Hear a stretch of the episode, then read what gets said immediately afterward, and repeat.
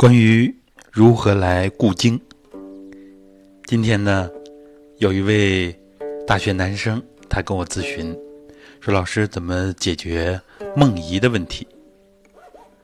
固精呢，这在传统里边不太好讲，因为涉及到这个封建道德。那么我们现代社会就可以把这个问题大大方方的讲出来。人体生命科学，这是最核心的内容。尤其是青壮年啊，男士居多，在练功精气比较足了之后啊，或者是身体偏弱、肾气不足、肾精不固的时候，都容易出现啊梦遗遗精这个现象。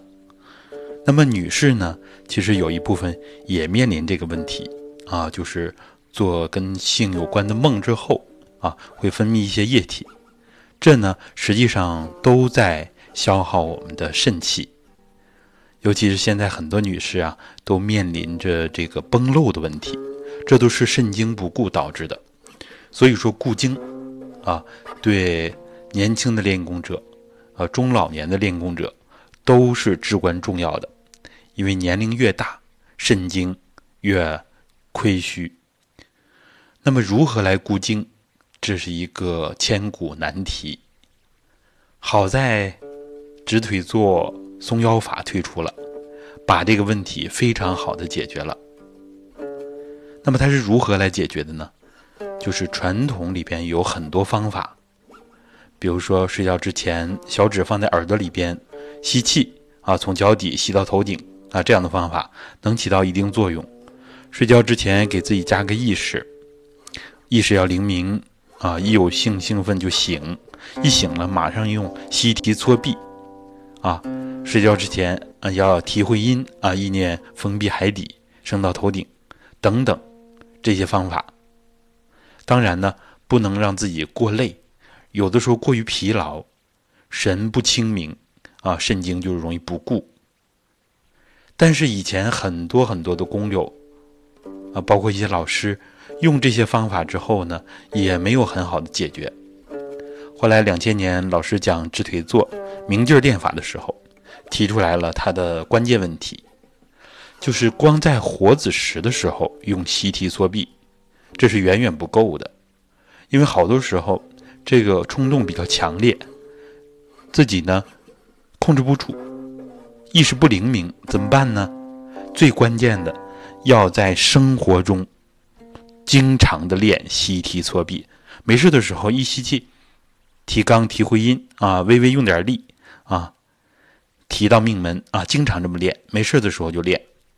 然后呢，我们直腿坐松腰法，明劲儿练法，就是一吸气啊，提肛，提会阴，提前阴。实际上这三阴都要上提啊，经常这么练。直腿坐明劲儿练法呢，就是整个过程就是一吸气啊，提三阴，收腹降膈肌。一呼气还原，啊，反反复复这么练，那么就能把我们的精气固摄住了，实际上就把我们的精关提升了。以前这个精气的关口很低，有一点儿就跑出来了。现在呢，我们通过练功，逐渐的把精关提升，那么呢，精气就能容纳的更多。而且这么练，我体会，就好像练出来条件反射，肌肉记忆一样。